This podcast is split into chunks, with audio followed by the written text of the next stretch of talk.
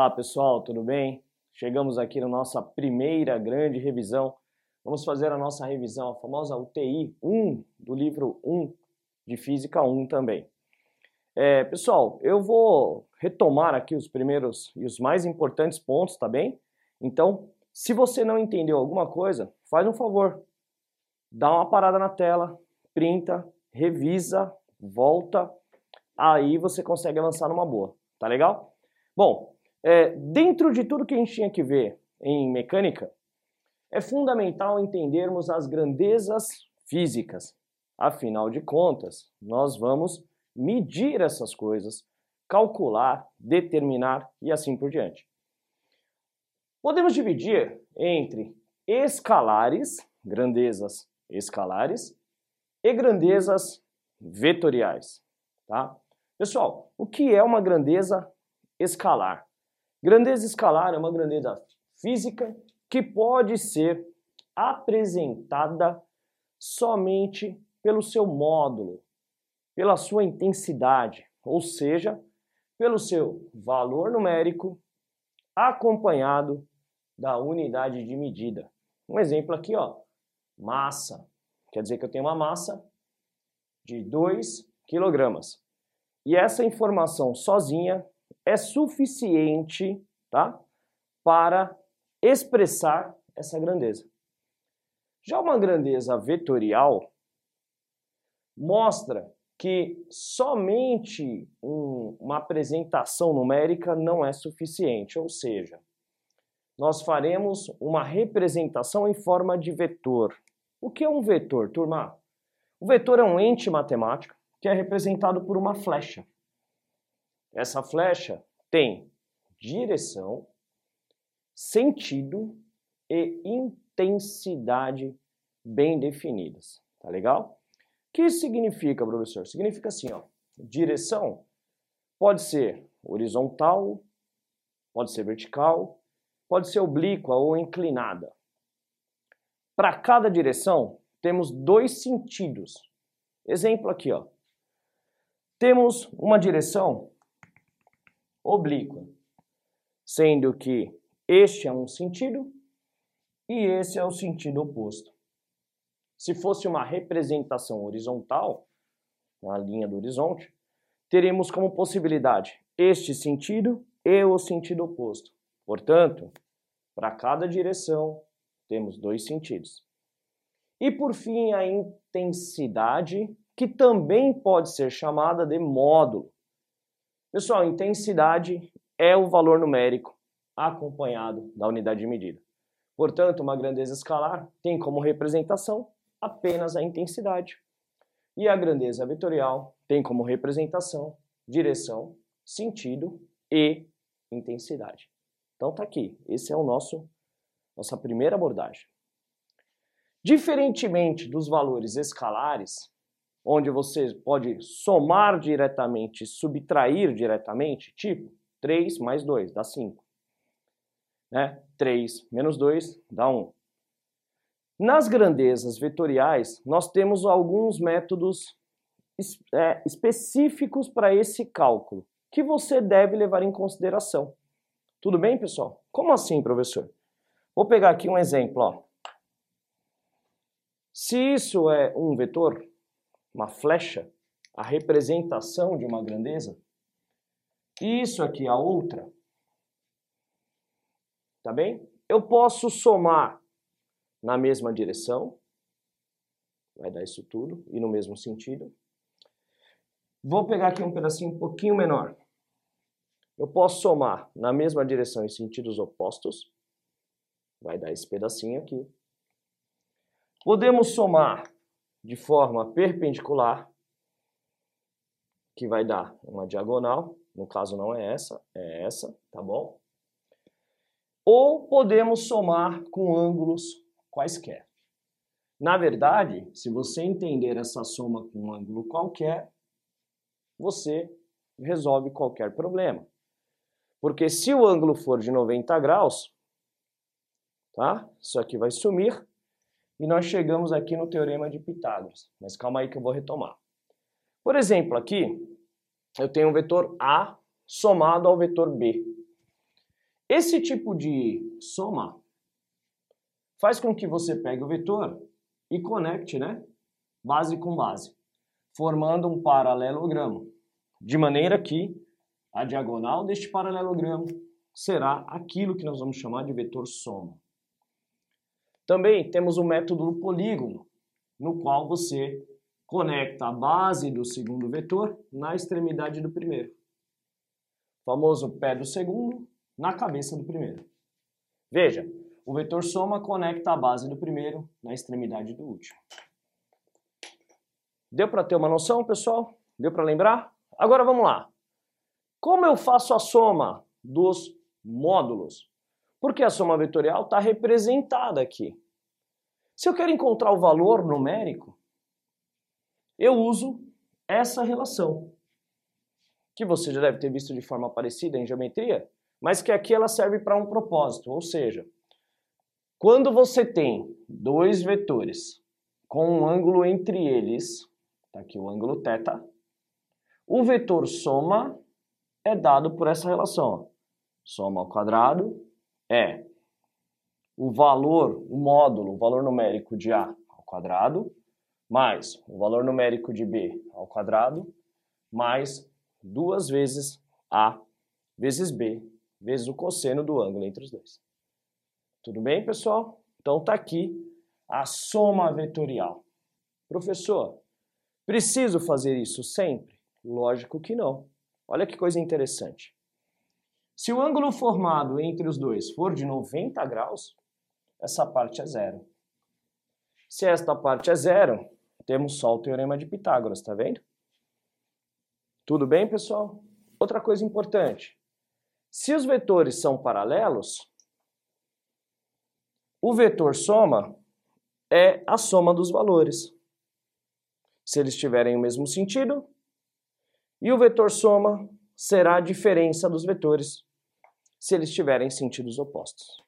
Por falar em diferença, vamos ver aqui a subtração. O que é uma subtração de vetores?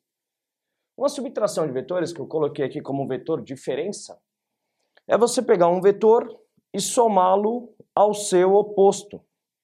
Tipo, este é o vetor B. Esse aqui é o oposto de B. Jovem, se você não entendeu essa parte, Volta um pouquinho e reveja, é muito importante, tá? Ó, B tem um sentido. O oposto de B tem um sentido oposto. Tem a mesma direção, sentidos opostos. A diferença desses vetores, de forma parecida com a soma, será dada pelo ó, o quadrado da diferença é quadrado do primeiro mais quadrado do segundo menos 2a B cosseno do ângulo formado entre o vetor B original, no caso aqui. Tudo bem? Outra forma de você realizar a soma é através da decomposição dos vetores. Para isso, nós representamos os vetores num plano cartesiano, x e y.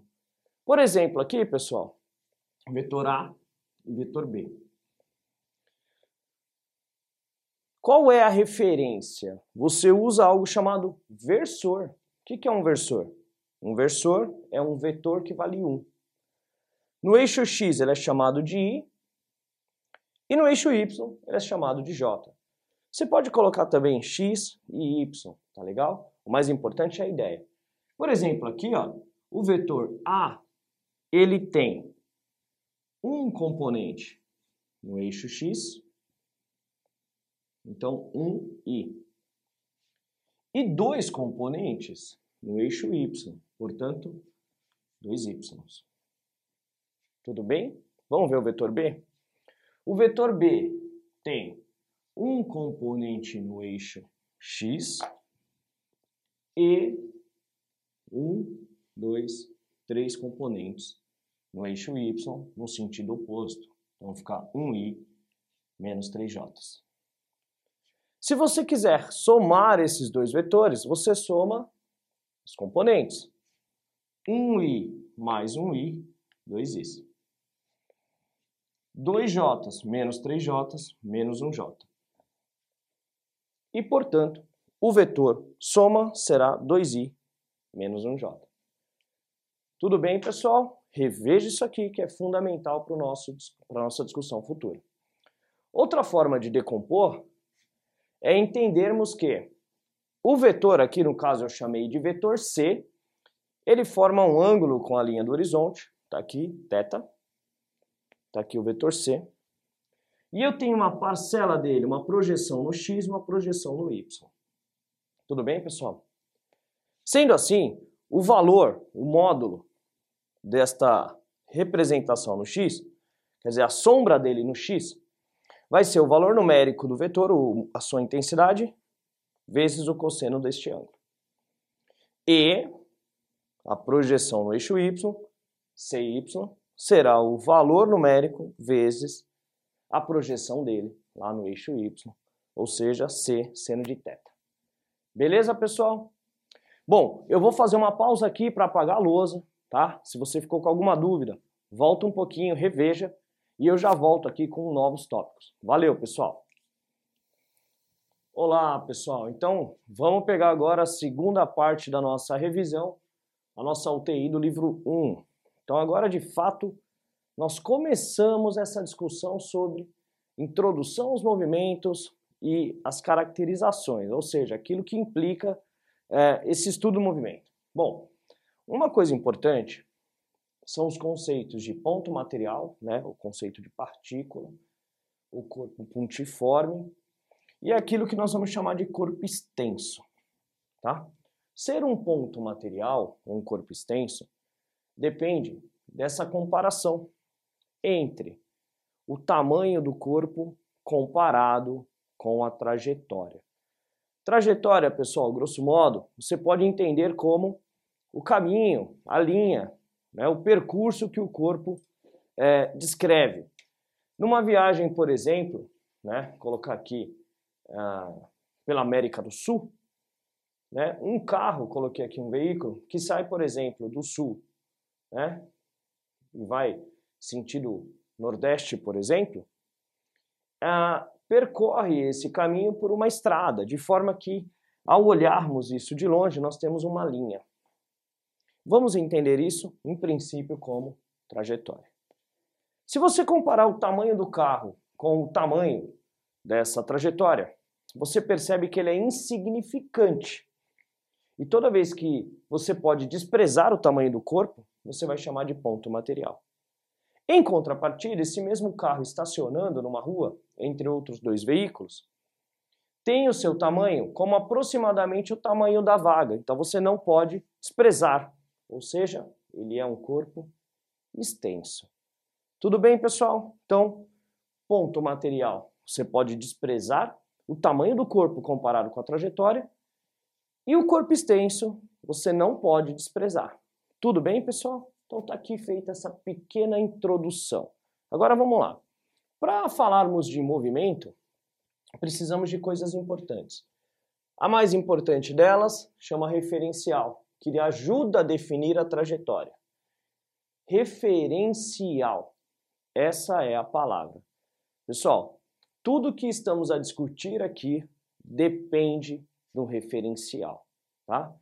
Ou seja, é o ponto a partir do qual você observa o movimento de alguém ou de alguma coisa.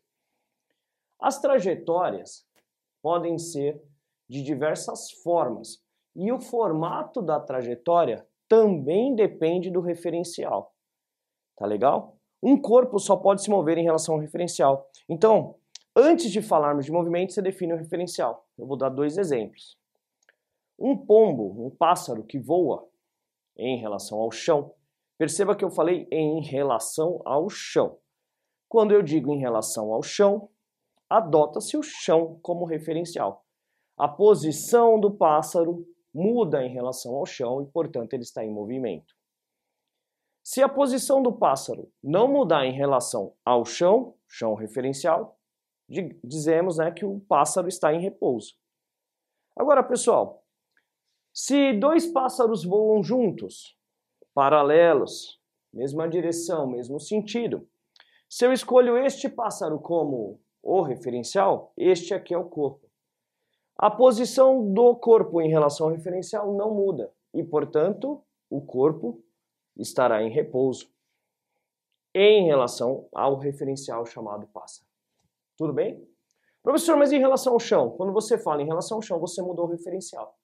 E aí, em relação ao chão, sua posição está mudando, portanto, movimento. É isso aí por enquanto. Vamos lá. Quando pensamos na trajetória, independentemente do seu formato, vamos definir posição como o lugar que o corpo está no instante em que você observa. Posição, pessoal. Posição é o lugar que o corpo está no instante em que você observa. Legal? Vamos entender assim. Primeiro, existe uma mudança de posição em relação ao referencial, o corpo está em movimento. Dá origem a dois novos conceitos. O primeiro e mais importante deles é chamado deslocamento escalar, que nada mais é do que a variação da posição para o intervalo de tempo considerado, ou seja, a posição no instante final menos a posição no instante inicial. Beleza, gente? Vou pegar o exemplo aqui, ó. A linha temporal, que aponta sempre para frente, no caso aqui, vamos supor que o corpo tenha saído do instante, é, da posição 5 no instante 1, foi para a posição 15 no instante 2, voltou para a posição 10 no instante 3, com as posições dadas em metro. No intervalo de tempo entre T1 e T3, o deslocamento será 10 menos 5. Deslocamento escalar, posição final para o instante, né, o intervalo considerado, menos posição inicial. Então, 10 menos 5, mais 5. Já a distância percorrida, pessoal, diz respeito a quanto efetivamente o corpo percorre. E, portanto, neste caso, a distância percorrida deu 15. Do 5 para o 15, eu andei 10. E do 15 para o 10, eu voltei 5, mas percorri 5. Portanto, distância percorrida não importa se é para frente ou para trás.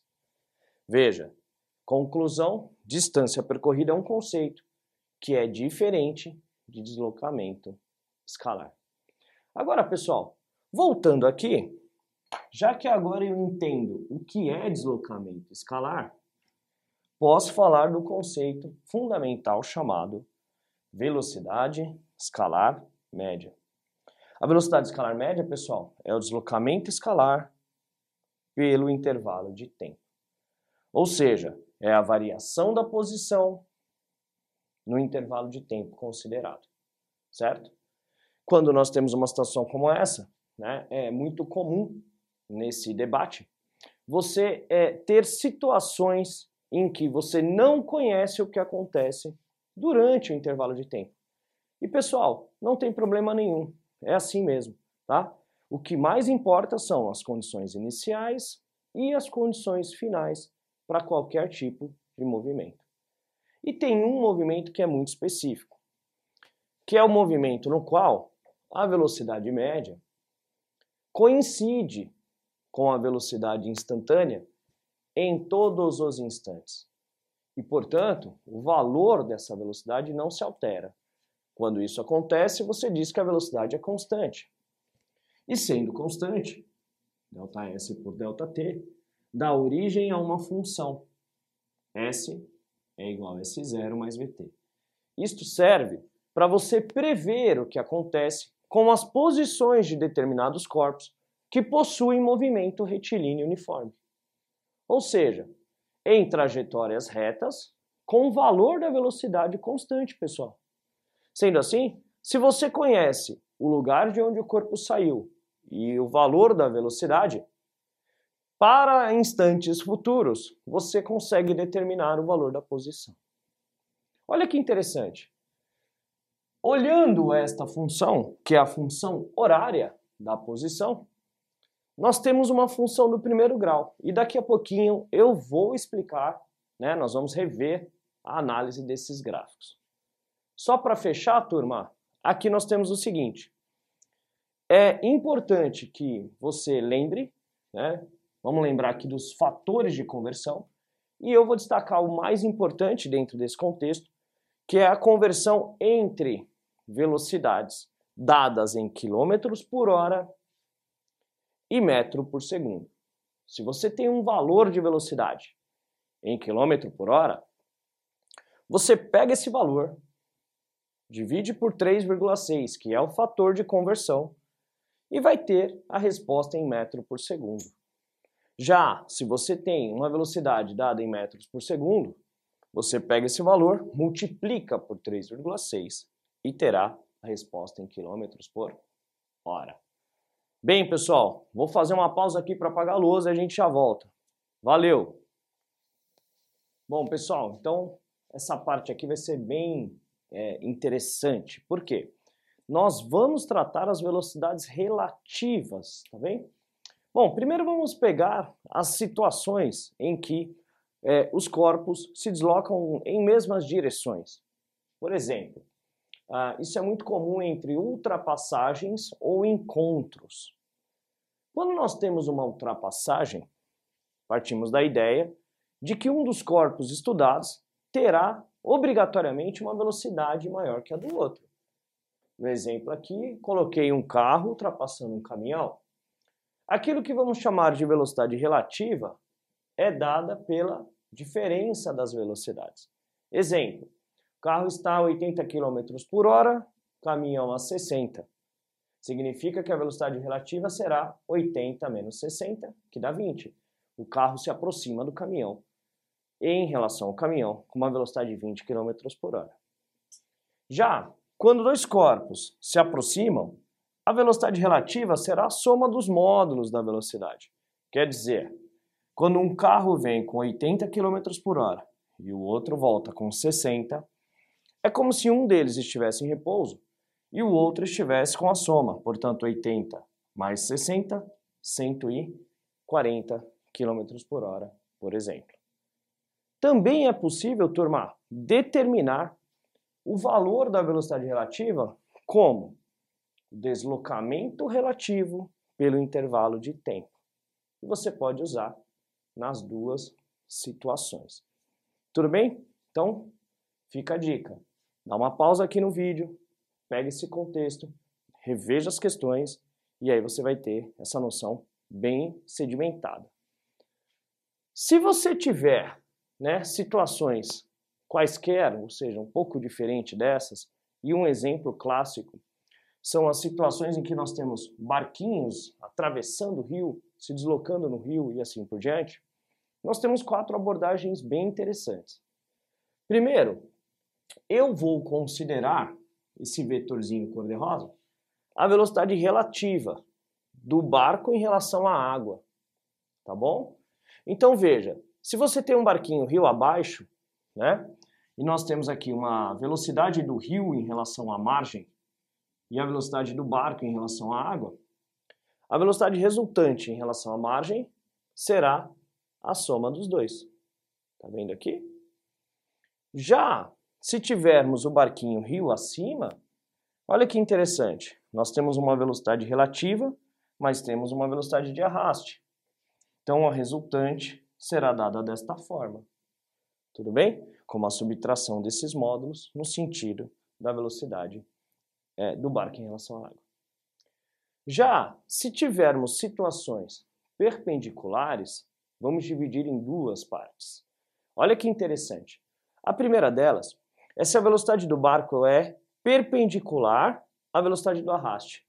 Quer dizer que o barco começa a travessia perpendicular, só que ele é arrastado, de forma que ele se desloca é, inclinado, né, oblíquo em relação ao movimento das águas.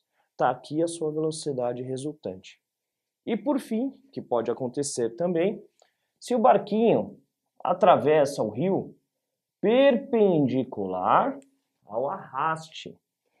Para isso acontecer, ele tem que se deslocar inclinado e, portanto, os vetores ficam desta forma. A velocidade do barco em relação à água deve ser inclinada, de forma que a resultante fica perpendicular a, ao arraste.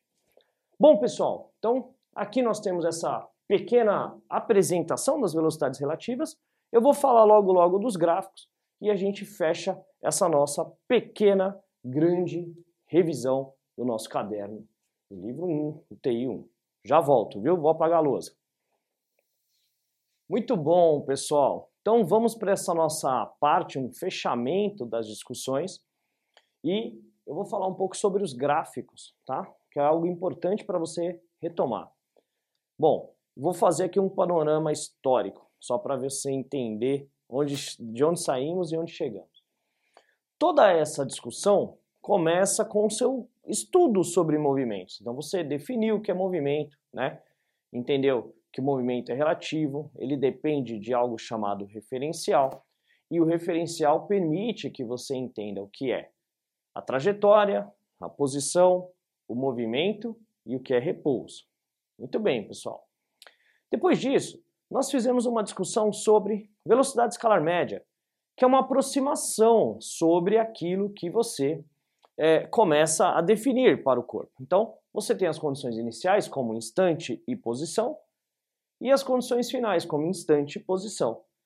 E com esses valores, você consegue definir algo chamado velocidade escalar média, tá bom? Que não diz muito sobre o que acontece durante a trajetória, mas permite uma primeira aproximação. Bom, sabendo disso, você viu que se é, o corpo que você está estudando possuir uma velocidade que é constante para todos os instantes, você vai chamar de movimento uniforme.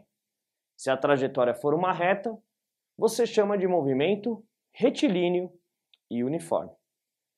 E todo movimento retilíneo uniforme tem como representação uma função do primeiro grau, e se você entendeu isso, a partir de uma função do primeiro grau, você consegue construir representações gráficas, ou seja, gráficos. Então vamos dar uma olhada nos gráficos do movimento retilíneo e uniforme. Para começarmos, eu dividi aqui em duas situações. A primeira situação, pessoal, uma situação em que o corpo possui para diferentes instantes diferentes posições. Lembrando que nós orientamos a nossa trajetória com o sentido crescente das posições indicados aqui por um sinal de mais. Dá uma olhada aqui, pessoal. Bom, se esse aqui é o instante 1 e esse aqui é o instante 2, eu entendo que esta posição é maior que esta. Não por causa de T1 e T2, mas porque no instante 2 ele está em uma posição em relação à origem que é maior do que a posição 1 em relação à origem. Sendo assim, nós só podemos concluir que o corpo teve um deslocamento positivo, ou seja, que tem a mesma orientação do sentido da trajetória. Ou seja, nós vamos chamar esse tipo de movimento de movimento progressivo. Em contrapartida, que é a situação 2, no instante 1 um, o corpo está nesta posição. No instante 2, numa posição inferior. Ou seja, ele voltou na trajetória. O deslocamento aponta no sentido oposto do sentido indicado da orientação. E, portanto, ele terá um movimento chamado de retrógrado. Tudo bem até aqui, pessoal?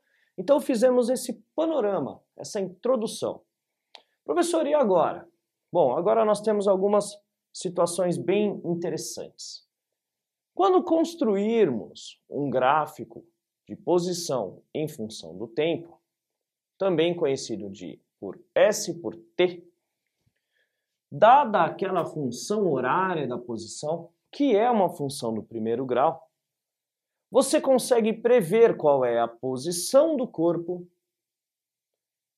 Se você conhece o local de onde ele saiu, portanto, a posição inicial, e você sabe com que taxa, no caso aqui, com velocidade constante para qualquer instante.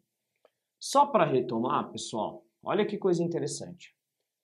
Vamos supor que a posição inicial seja igual a 4 e que a velocidade seja igual a 5 e que você queira descobrir qual é a posição do corpo no instante 8.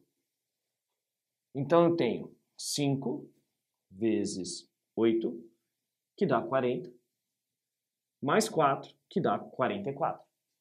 Significa que a posição do corpo será 44 se ele sair da posição 4 com a velocidade 5 lá no instante 8.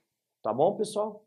Ou seja, se ele sai daqui, posição 4, com a velocidade 5, no instante 8, quer dizer, passados 8 segundos, ele estará na posição 44 metros.